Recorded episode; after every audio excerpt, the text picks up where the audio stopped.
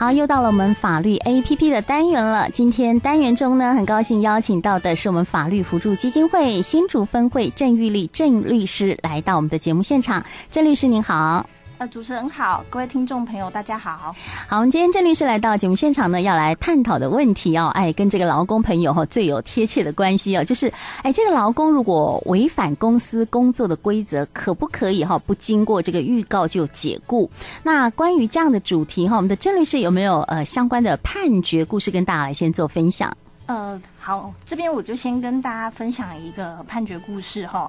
那我这边。提到的这个案例啊，是原告他他是任职在行销保险商品的一个电话行销公司。嗯、那呃，这个原告哈，就是他本来是担任一个资讯人员，后来他利用他，因为他职务上他就可以自由的进出机房，好，他利用这个职务上的一个方便性，他擅自和未经公司的同意后就转存了。呃，其他的员工在工作时候的电话录音，而且他还用这个公司的代表号电话去拨打一个骚扰电话给其他的第三人。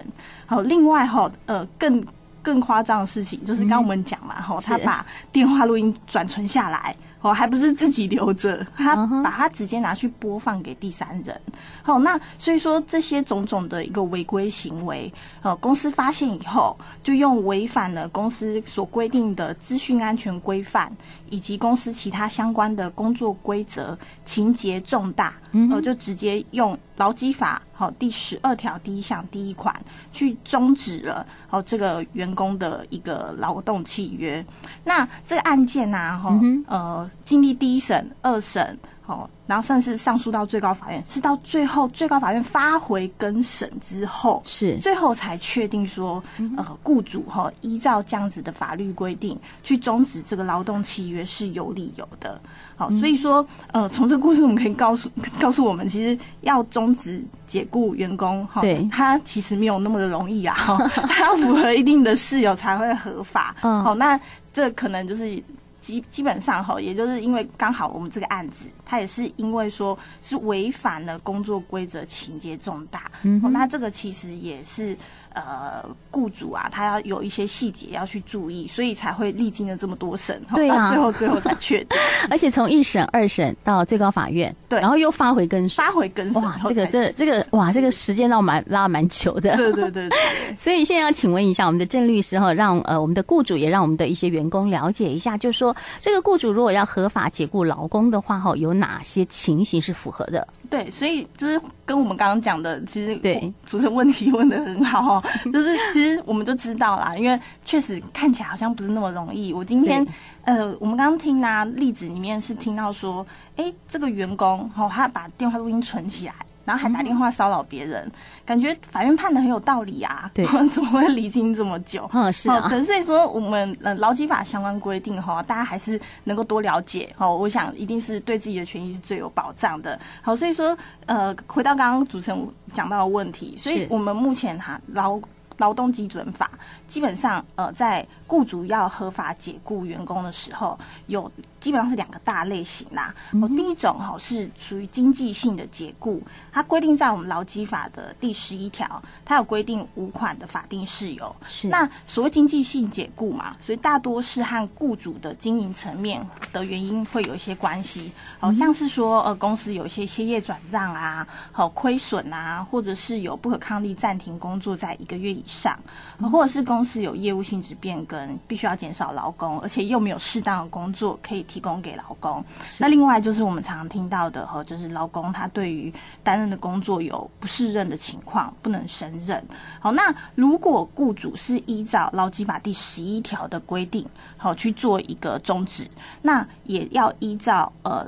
第十六条，呃，预告期间的规定，还有以及第十七条的规定，要有预告期间，好，以及要给付员工资遣费。对，那另外啊，我们我刚刚讲两大类型，好，另外一种就是我们刚刚判决故事里面有提到的，好，是属于惩戒性的解雇。那基本上，呃，也一样，我们顾名思义啦，哈，是一定就是员工有一些犯错了，对，可规则员工的事由，而且可能导致后那个雇主这里有一个比较严。众的利益的上的受损。好，那在劳基法的第十二条第一项，它有规定六款事由。嗯、那我们刚刚判决故事中提到的，哦，其中一款，好，就是规定在第四款，嗯、没错，哼，它是讲到说是员工他如果有违反劳动契约或者是公司的公司规则，而且已经达到情节重大的情况下，那在因为雇主是依照十二条。哦，那十二条我们刚刚讲，它是可以用一个惩戒性的一个手段，好去呃做点像是惩戒的一个对，对员工做所做的事情做一个惩戒，所以说雇主他其实是可以不经预告。哦，直接解雇员工，而且如果是依照十二条一项四款的话，好，那他也是不必给付资遣费的。嗯，对。嗯、那所以说哈，就是我们实务上就会常常呃，雇主就是因为为了管理内部管理，他为了管管理方便，好，他会想说，那我就把我我很在意的事情，公司员工需要遵守的事情，是我把它规定在呃工作规则里面。然后，呃，甚至有一些公司，它可能会规定更完善。哦，什么样的情况，我就做记过的处分，哦，申诫处分，几申诫换几 换成呃一个小过，然后几小过，然后变成是一大过。大过对，像这样子的 一个规定方式。然后甚至很明确的说，呃，如果你记满三大过，那就直接是免职的处分。嗯，好，然后所以说啊，哦，很多雇主哦会觉得说，你只要是。员工他有这样子的一个违规，好，三大过我就可以直接去免职，然后也依照劳基法十二条一项四款去说啊，那我就不给你预告期间，也不会给你之前费，嗯、对。但是其实哈，一刚刚判的故事，我们就知道，对 这样的一个处理方式，好，会稍微稍微有一点点疑虑啦，好、uh，huh. 对。所以说，呃，其实。也就是说，我们这第四款的所谓情节重大的一个程度啦，嗯、也不是说呃那么容易就可以达成的，对。对所以说，呃，像我们这边。呃，很多听众朋友，或者是其实有很多其他民众，有曾经也有跟我们这边询问啊。嗯、对，那情节重大到底要到什么程度？对啊，那个判断的标准是在哪里？对啊，因为这确实是一个比较不确定的法律概念。哦、呃，所以说，呃，最高法院这里它是其实是有指出一个呃定义啦。那这边也跟各位听众分享一下。嗯、那最高法院它其实认为说，所谓的情节重大，它必须要是劳工他违反。规工作规则的这个具体事项跟行为，嗯、我们在客观上，我们已经难以期待，呃，雇主他会愿意采用解雇以外的惩处手段，嗯、然后去愿意继续跟这个员工继续去继续这个雇佣关系，而且雇主他做的这个劳解雇，还有劳工的违规行为。基本上程度上应该要相当，你不能今天他只是呃做了一个很小的事情，嗯、就说那我就把你解雇，那大家应该会觉得会相相当的这个呃权衡上哈会有一点点不太平衡。所以这个判定标准在哪里？对 对，这个判定标准，我们刚刚听完这个解释，感觉好像还是有点难拿捏。对呀，是啊。哦、对那。我我这边哈，就是也跟大家分享几个呃，这个最高法院它比较明确的有提出来的一些参考的标准啦。嗯哼，哦，像是说，呃，如果说呃，真的今天。劳工有违规行为，好，他呃，法院在判断的时候，除了看是到底是哪种行为，这种行为的态样是什么，那你是初犯还是累犯？嗯，哦，毕竟不可能说你犯一次我就刚刚讲的，不可能就直接把他解雇，对这样比较不合理。嗯、那或是说你是故意啊，还是过失啊？哦，还是说呃，这个今天违规行为，他对于雇主还有这个所营的事业。造成的损害还有危险，好，是什么样子的类型，然后以及损失可能有多大？好，另外啊，就是我们劳雇关系之间它的紧密的程度。好，今天如果你是高阶主管，是，哦，我想这个这个。大家公司老板要求的一个程度也一定也会有一点点不太一样，哦、嗯，还有劳工到职时间的久暂，哦，以及就是你今天这个违规行为是不是已经严重的影响雇主所营事业的商业竞争力？好、嗯、像我们刚刚讲到的，哈，就是诶、欸、那个刚员工哈把电 电话录音这样子直接播给别人听，嗯、那如果今天我是今天我是一个。需要保密、保密客户资讯的一个、嗯、呃呃一个店家，哦，我就很不太可能会去找这家电话行销公司、哦，是的影响到了这个公司。对，那你这个信誉啊，公司的信誉一定会受损。嗯，没错。对，那另外还有就是雇主今天我内部秩序的一个纪律，好，是不是因为这个？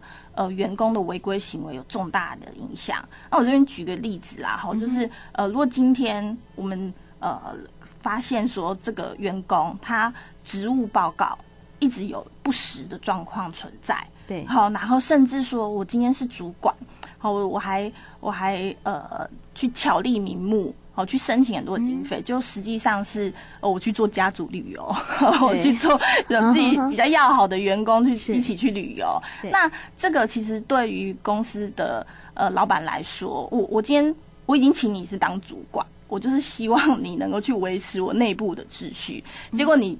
不仅没有以身作则，然后还带头去做这些违法事情。那这个其实通常在法院的审核上，哈，就会比较是偏向雇主的立场，而不是真的就是完完全全只一面倒向老公是这个样子。对。那另外哈，刚刚有跟大家提到，就是诶，员工不行的犯错，哈，记满三大过这个情况，哈，是不是真的就可以免职？哦，其实最高法院也有特别的去说明说，我们不能只用。雇主他在工作规则里面去记载说，哦，这个情节是重大的，那我就可以免职，或者是说，哦，三大过就免职。嗯哼，也就是说，并不是雇主说了就算了，算啊，不能依照他的规定说他，因为每个人认认知不一样，对对对，所以不可不可能用雇主的方式哈，就说，哎，这个马上三个大过就免职了。没错没错，并不是说他写了，好好，那就照工作规则。是。好，今天今天法院实务真的有发生说，呃，公司。呃，已经记三大过了，即便真的已经记了，好，惩戒下惩戒处分都下来了，但是呃，法院还是会去具体的去看员工违规的事项是哪些，嗯，哦，那这些事项是不是真的也达到我们刚刚讲的那些综合因素，判断起来确实是情节重大，雇主没有办法，呃，除除了惩戒以外，真的没有拿你没办法了，好 的这些情况，好那。另外哈，这边我也跟大家分享一下，因为我们刚刚有提到，对，就是像内部资讯嘛，然后程式码啊、设计图啊、采购品项啊、包商资讯这些，在法院实务上其实都有曾经哈认为说，雇主依照我们劳基法十二条一项四款，呃，去跟员工直接不经预告终止，都是。有呃成立的一个机会啦，嗯，哦，那通常啦，那案例里面也都是会特别去讲到说，呃，这些员工，好，哦，他可能是已经不是第一次发生，而是不停的呃老累犯。累犯，是。就是对，因为老公可能就会觉得说，哦。像我这种内部资讯，也许泄露出去没什么，呃，但是我们刚刚讲了，也许确实会对公司的信誉造成比较大的一个影响，呃，以及就是对于公司的营运啊，也有可能会产生一些潜在的危险。好，那呃，那那我们实物上其实也不乏哈，就是有一些就是确实已经产生了损失达到几百万元的一些案例。是，好，那可是这边大家可能就会接着就想，哎，可是如果说我今天做的这些违规行为，无伤大雅哦，所谓无伤大雅，大家第一个直接想到可能是钱钱的问题。而 这个我做这个违规行为跟钱没有关系啊，公司没有造成什么实际的损害啊。是哦，那但其实哈，我们法院在判断的时候，也不会以雇主一定要产生具体损害为呃一个一定的要件。哦，像我们刚刚提到的几个判断标准，其实大部分是讲说，呃，损害或者是有发生。危害的危险啊，危险。那我我觉得这个我可以用个例子跟大家讲哈。今天大家现在大家就是手机都不离身啦哈。但是如果你今天看到呃，可能公车司机好，或者是呃，你看到那个驾驶职捷运，或者是高铁的驾驶，他在用手机的时候，你会不会觉得很害怕？当然会。对啊，对。可是今天哈，就是我们法院实务确实就有蛮多的案子。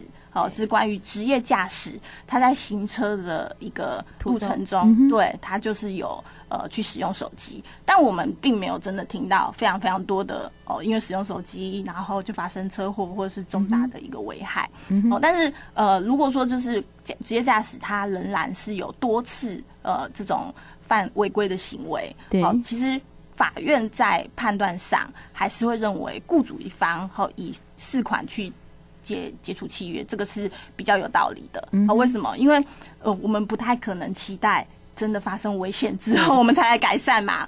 然后又往往像这样子职业驾驶，它有一定的一个危险性好在存在，而且这个危险性它影响的是非层面是非常的广的。对，好，如果今天公车的话，那就是很可能一个大型车祸。嗯哼，好，如果今天是捷运高铁，那就那就更。大家可以想象啊，那个所造成的还是很很非常可怕的。嗯，对，所以说，呃，我们不以一定的时害，那也没有说要求和雇主一定要产生时害之后才能去对员工做一个解雇。是。那呃，以上的这我们刚刚讲到提到的这些标准哈，就是呃，就是我们基本上法院他都会去做一个综合的评断。那呃，如果说今天员工违规真的有因为十二条一项四款对哦被。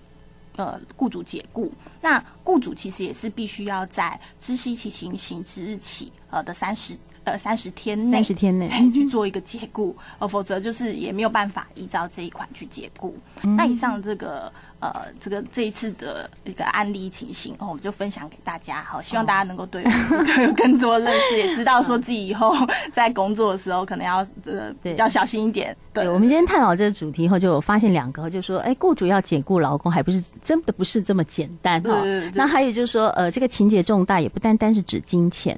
啊，就像刚刚我们说的，公车司机的危险行为哈，会造成这个很大伤亡的话，哎，这个呃也有可能哈，呃，把它列为这个情节重大的标准。对，没有错。对，那我们今天探讨这个主题，我们郑律师有没有其他需要补充的呢？呃，是我们这么一样啦哈，就是我想有在听我们节目的听众朋友应该都知道哈，就是如果今天我们真的呃要走到诉讼，对，去讲说，哎，雇主的解雇不是这么的一个合理。好情好像没到情节重大的程度。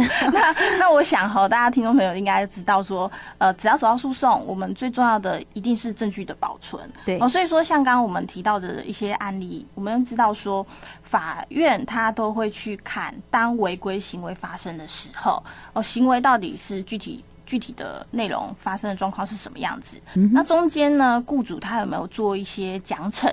好，或者是有没有做一些沟通？那是不是之后还有再再犯？所以这整个过程能够保留下来，哈，对于自己权利的维护，一定是会比较有帮助的。所以这边再提供给各位听众朋友，好，是做一个参考。那另外，如果民众遇到遇到有任何的法律问题，好，都可以就近向我们各地。法服分会申请辅助律师或者是法律咨询。那我们新竹分会的预约电话是零三五二五九八八二。那我们的会址是在新竹县竹北市县政二路一百零五号。那最后，我们就谢谢主持人以及听众朋友的收听哦。是啊，当然，我们的听众朋友们如果对今天的主题内容有任何疑问，也可以透过我们新竹分台简讯快一通零九三四零一六五二，或是直接上我们的 FB 哈来做呃这个留言，我们会将你的问题转达给律师，请律师来回答。今天再次谢谢我们的郑律师，谢谢您，谢谢主持人，谢谢听众朋友。